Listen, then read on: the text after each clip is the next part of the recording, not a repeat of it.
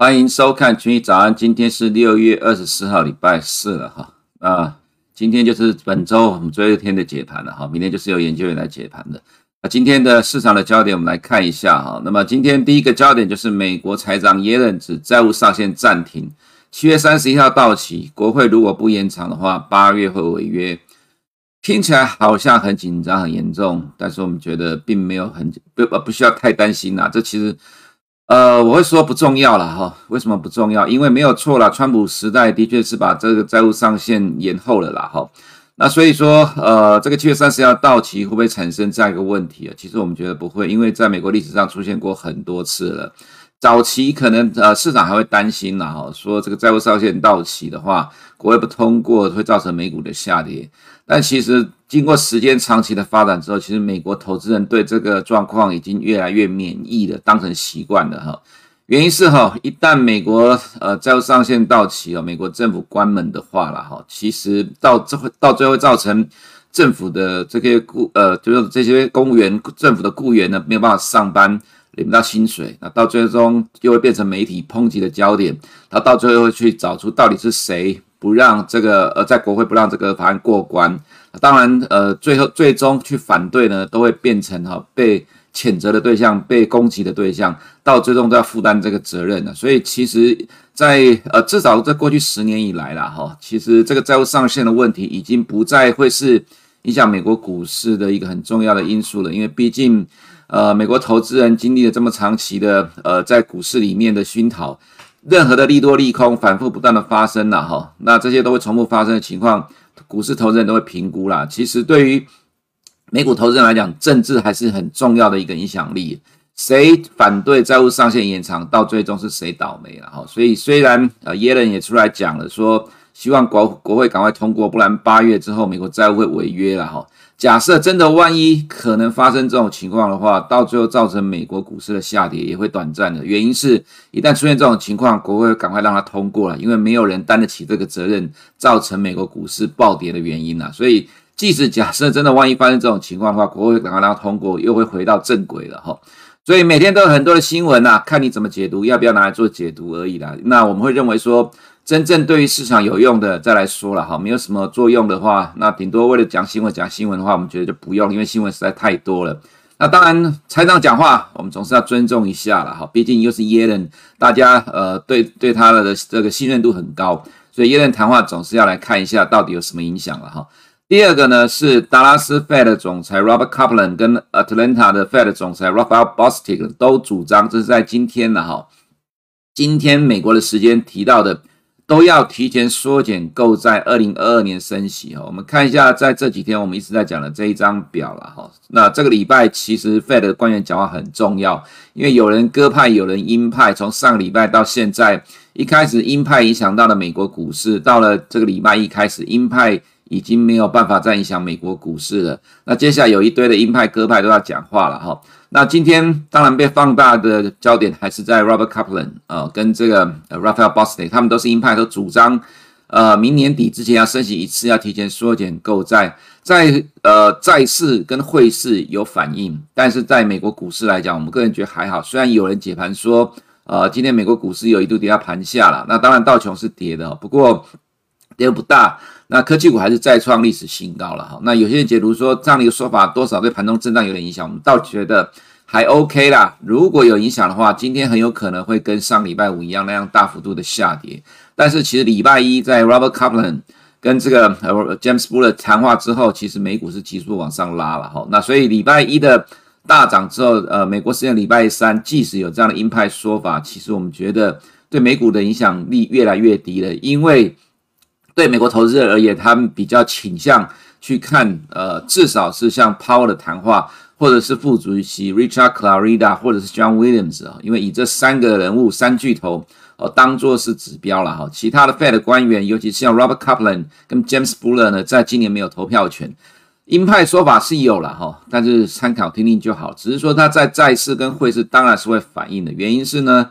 呃，债市跟汇市，它会比股市投资人更早半年到一年以上时间去反映未来的货币政策的方向。股市投资人顶多反映未来三到六个月，一年之后，假设真的二零二二年的下半年要升息，那也是一年之后的事情了。对于股市投资人来讲，不太可能会反映到一年之后的状况了哈。就像可能会有很多投资人跟你讲说，呃，有些美国的经济指标可以领先呃景气下滑一年以上，那这个就是高瞻远瞩了。那结果你要在一年之前就去放空美国股市，我看可能会被嘎到爆了哈。一年之后的事情，其实没有人看得准。从股市的角度来看。啊，所以呃，美国股市投人其实不太会去在意这个部分。那所以回到了呃这个谈话时程哈，我们认为说在这个礼拜还有很多的官员会有谈话，多多少少会对于美国金融市场，金融市场不是只有股市啊，还有债市、汇市哈。但是我们认为对于股市的影响大概会逐渐的降低了，因为 Power 对于市场的预期管理的非常好，拿回了主导权，现在还是由鸽派。啊，来主导了美国股市哈的走势的表现哈。再就是今天沉寂了很久的 Tesla 啦，我们也很久没有讲 Tesla 哈。今天股价大涨五个 percent 带动 nasa 再创历史新高哈。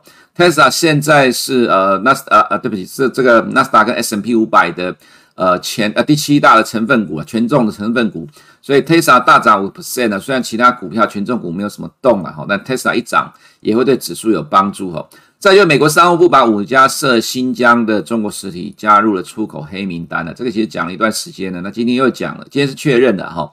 那名单有出来，但是我们没有把它写出来，因为太多了啦，那不一一的写出来。这个意思是说，美中之间的关系仍然持续的紧张。当然，另外一个消息，美呃英国金融时报说，中美外交官在下周意大利 G20 会谈，双方会呃缓和紧张的关系。我打个问号了，为什么？其实我们看到。近期美国跟中国的发展关系其实并没有转好的迹象。上个礼拜吧，某一天有传出来说，中国商务部跟美国商务部的官员在互相通电话，结果那一天美呃这个中国股市是上涨，涨完之后又跌下来了。可见美中关系的确会去影响到中国股市。那这样的一个消息，就是中美外交官在下周的集团体会谈外交的层级的部分。那当然。美国总统啊，哈，这个拜登其实在各方各面来讲，对于中国的打压是比川普政府时代还要来得更加的严峻的。这个其实市场都知道，也是市场的共识。所以，我们不会认为说一个 G 团体的会面啊，见这个界面就能够改变拜登对中国的立场。所以我们认为这个消息了哈，对中国股市来讲，还只是中性的一个看法而已。再来就是台股的部分了哈。昨天自营商大买了一百四十一亿了哈，远超过外资买超的一百一十亿，当然这是很少见的情况了哈。到底是配合护盘还是自营商的自己的看法？因为纳斯达创新高跟着买进了，我们觉得比较像是后者了。不过通常这种情况也是短进短出了哈。那今天媒体的焦点提到台积电调涨代工价格，明年的部分呢，这等一下我们在台股部分会做个说明哈。那在昨天晚上公布的一些重要经济数据来讲，主要国家的制造业 PMI 哈，法国是明显的往下掉了哈，欧元区呃稍微的往下掉，其实大部分国家都在呃今年呢这个第一季快速的上来之后，现在进入第二季的状况。有点趋缓的情况了哈，那会不会是解封之后的就经济复苏之后的疲呃暂时回档整理的需要观察了，但其实普遍上都有看到这样的情况，尤其是在欧元区这一块了哈。那当然，其实欧元区的整体的景气本来就比美国来的缓慢一点的，这是一个呃确定的方向。只是说现在要观察的是欧元区的景气到底只是短暂的震荡休息，还是？又要再往下拉了哈，那其实因为对欧元区来讲，复苏的大这个脚步真的非常疲弱，的确是需要高度关注。那当然，这个也会影响到欧元的走势哈。那美国的 PMI 的部分呢，是持续的上升。那美国 PMI 持续的上升的话，尤其是我们看到制造业这一块呢，呃，是在持续的创了呃这个去年低档以来的新高哈。但是在服务业综合综合的这一块的下滑，这也是需要去观察。就是说，在经过了这一波强劲的。回升之后，现在是处于什么样的阶段？是暂时的喘一口气，休息一下呢，还是一个中长期的往下？当然，其实暂时休息的几率是最高了哈。只是说，既然连续两个月的呃暂时的拉回了，就必须要去观察哈。那接下来的走势到底是什么情况？那再来就是另外一个重点了哈，就是美国五月的新屋销售哈，蓝色的这一条，蓝色这条是美国新屋销售的总数字啊哈。那预呃，预期的话，五月是八十六点五万套，实际是七六七十六点九万套，前期是八十一点七万套。这个高点是在一月了哈，也就是说从一月到现在四个月里面只有一个月反弹哈，就是在呃三月的时候反弹，四五月往下掉，连续四个这趋势上来讲是四个月的下滑。那从月增率的角度来讲的话，实际是负的五点九 percent，前期是负七点八 percent。当然，这个看起来月增率衰退好像有在缩减，不过因为连续四个月它是一个往下滑的趋势了哈，那这个就必须要去呃关注了。我们会认为说了哈，这个部分来讲应该会是好现象。怎么说呢？我们看一下下面这张图哈。下面呃，这个是美国的这些新屋销售哈，他们的呃这个房价的中位数哈，这个房价中位数其实已经来到了呃这几年来的新高了哈。那其实呃新屋销售下滑跟房价上涨有关。之前密斯根大学的消费者信心指数里面当然也有提到跟购屋的信心指数这一块往下掉有关，因为房价的上涨。那房价上涨呃造成呃这个新屋的销售往下掉，为什么我们说是好事呢？因为在 CPI 项目里面呢，哈，shelter 居住这一块占的比重最高了，哈，那占的比重最高，其实跟房地产市场的景气有关。房价往上涨，现在开始房地产市场的景气趋缓了，趋缓之后没有意外的话了，哈，房价再往上走的空间应该有限了。而如果说呃接下来美国房地产市场开始慢慢趋缓的话，其实会对 CPI 项目里面的 shelter 这一块呢，就是居家居住的这一块。会产生上涨的阻力啊，所以呃，这可能会对于今年下半年跟从明年开始反映的高基期的情况来讲，这其实提供了另外一个有利的帮助，让美国的通货膨胀从明年开始降温了哈，这是我们的看法。再来就是哈，呃，在其他部分，我们看到二零二三年的升息预期哦，突破了零点七五七十七十七个七十五个基点之后，继续往上推升哈。那呃，明年二零二二年的升息预期也是，其实我们个人觉得二零二二的这个反应比较像是情绪性的反应，因为昨天 Robert Kaplan 跟 Raphael Bostic 呢都提到同样的说法。现在有三个 Fed 的分行总裁哈，这两个之外还有这个圣路易的 James Buller 呢都提到同样的说法，要提减呃提早缩减购债，二零二二升息。所以我们刚才提到。股市不反映这些鹰派的看法，但是债市汇市有在反映。但其实我们还是强调明年的状况。其实现在来看的话，我们个人觉得还是有点早了哈。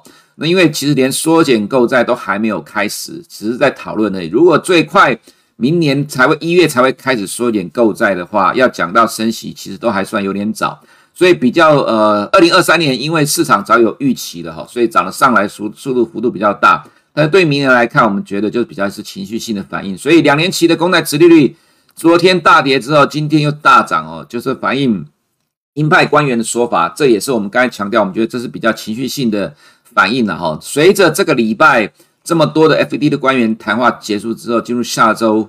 其实我们还是认为这个短期、短年期的公债殖利率还是开始会降温呐，会去反映到未来半年 FED 的动态了哈，所以它不太可能会一路一直往上走。再来就是呃，美国的十年公债殖利率今天小幅的反弹了哈，那当然也跟刚才前面所讲到这些的状况有关系，但实质殖利率其实是小跌哈，其实这比较能够真实的去反映呃市场的呃长期的预期的货货币政策的状况哈。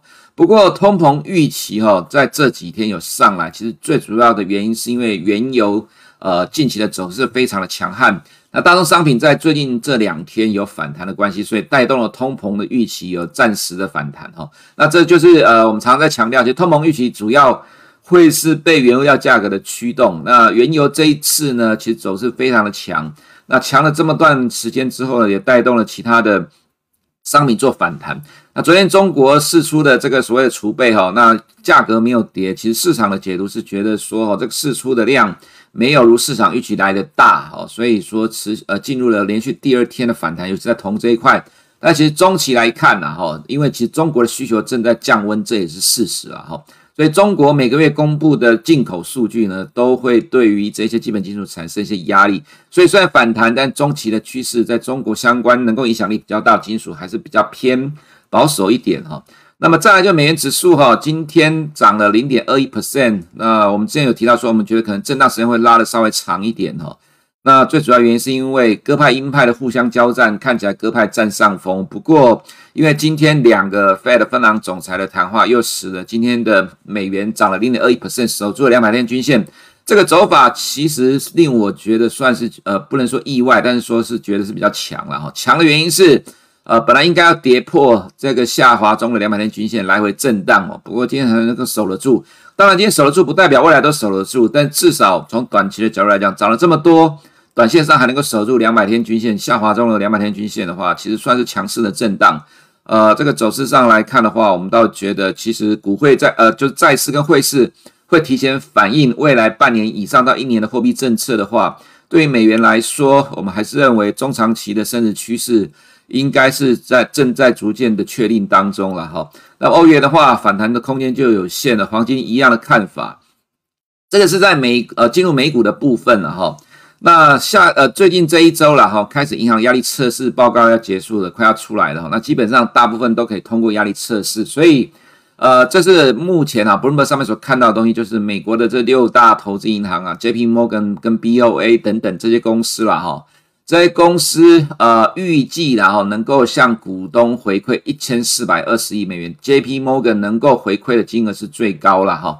那再来是 B.O.A. 再来是 Wells Fargo。那在旁边灰色的部分是预估的股票回购的部分嘛哈。其实不太股票回购跟呃配现金给股东不太一样，但重点就是呢，在这段时间呃道琼的下跌哈，这段时间道琼的下跌原因就是因为银行股提前公布了第二季的财报预警。那所以造成这波的下跌，不过现在看起来又有新利多了哈，所以我们觉得道琼应该不用等太久就能够跟上 S M P 五百跟纳斯达的状况哈。那 S M P 五百今天小跌零点一 percent 了哈，那市场有解读说是因为受到鹰派官员的影响，不过这个我们觉得影响有限了哈，未来还是会跟着纳斯达再创新高哈。那未来的道琼如果有银行股的利多，其实我们觉得不用等太久。我们看一下今天的科技股的部分。Apple 今天是小跌零点二一 percent，其实还好啦哈，连续两天大涨之后，这样的算正常的走势。Microsoft 盘中再创新高，小幅的拉回。Amazon 呢，呃，也是小幅的震荡而已，这走势真的都算强哈。那下面的 Alphabet 也是新高之后的小幅的震荡。我们看这些大型股的走势真的非常的强，新高之后还是小幅的震荡哦，这代表筹码非常的稳定哦。接下来还是会持续的反映。呃，这个强势的财报哈，所以我们认为未来的纳斯达还是会有强势的演出。再来就是我们看到这个所谓的木头姐的概念股了哈，这就是呃足以颠覆未来的产业革命或者是新的创新的 Roku 或 Snap，Snap 还好啦哈，Roku 比较接近了哈，这都是木头姐的概念股。那木头姐的概念股呢，近期的走势也蛮强的哈，所以其实这就是我们一直在讲的说。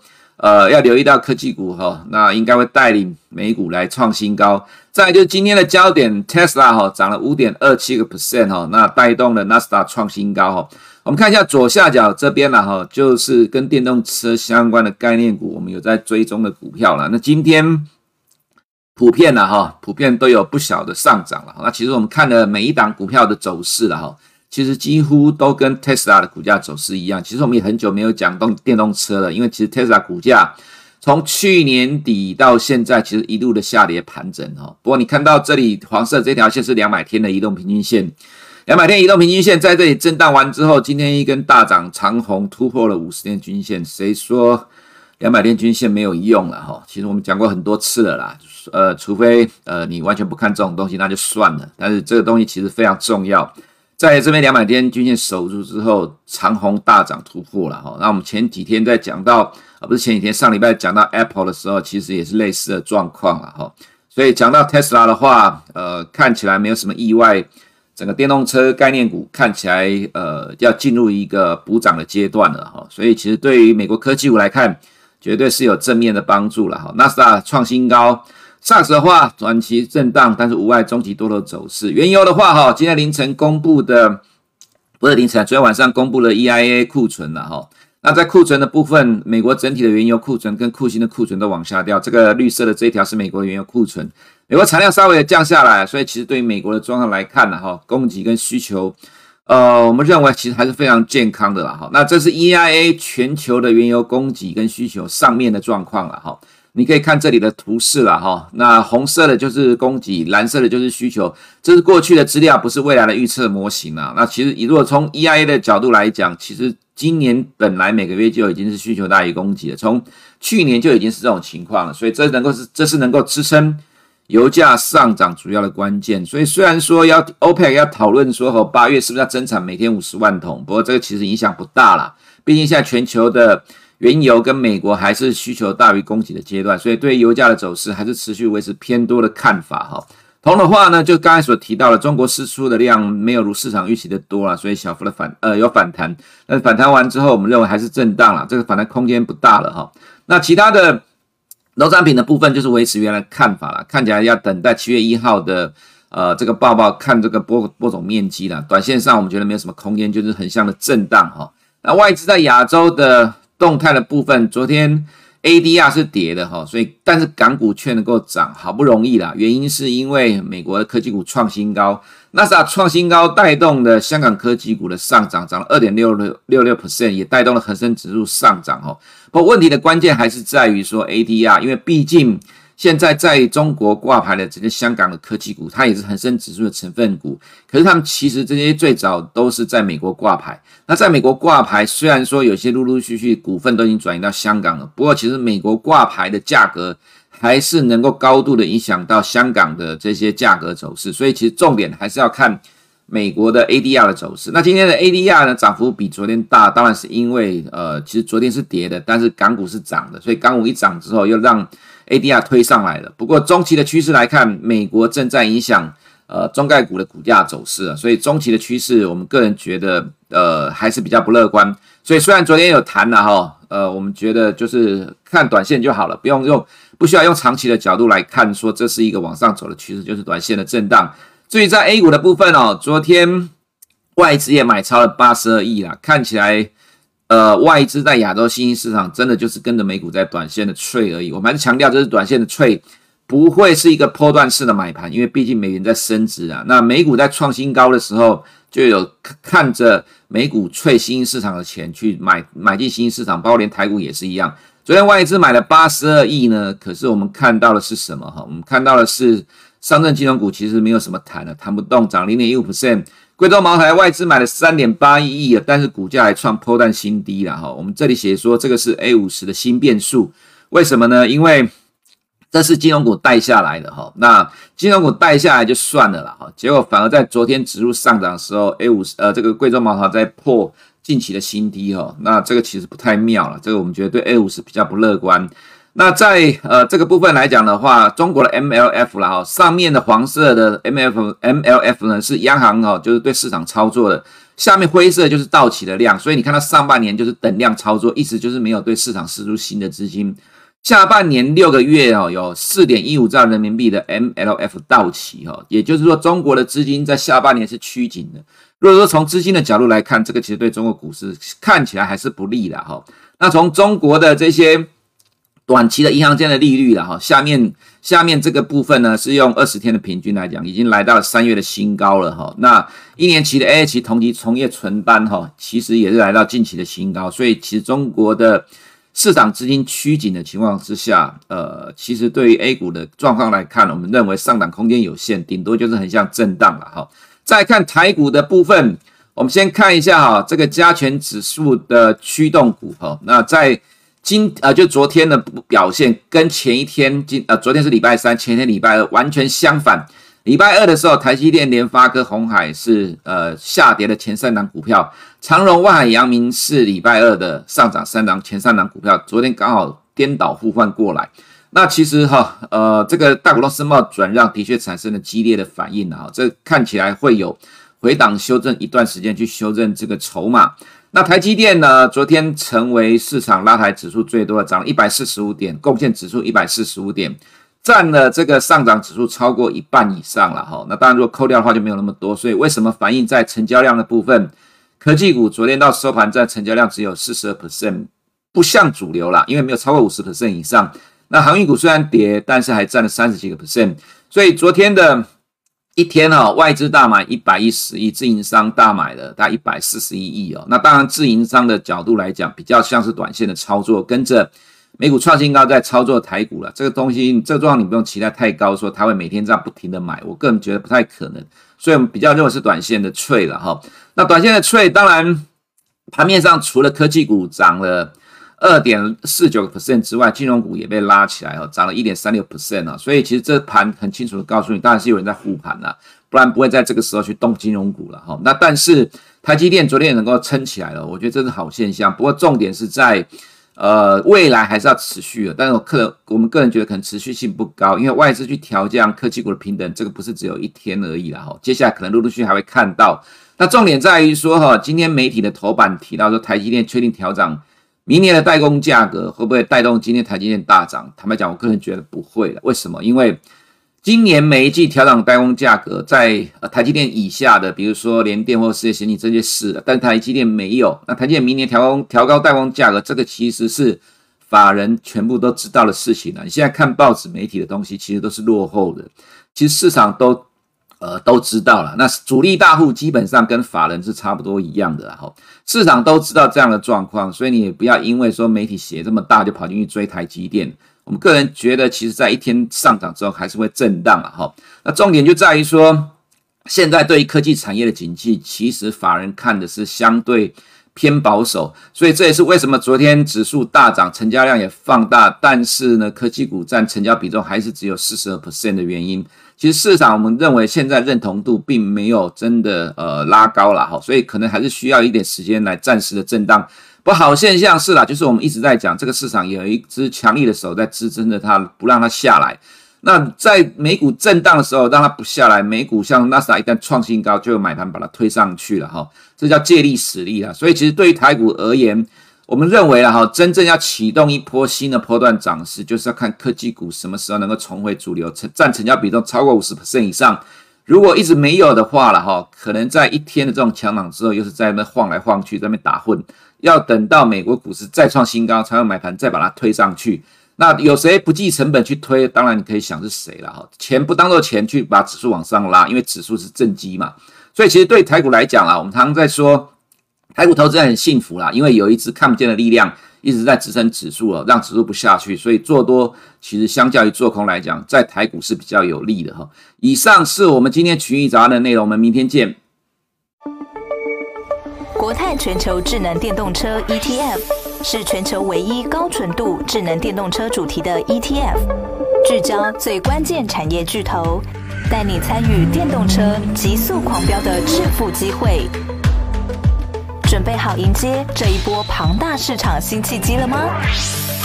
投资电动车就是要国泰，投资一定有风险，基金投资有赚有赔，申购前应详阅公开说明书。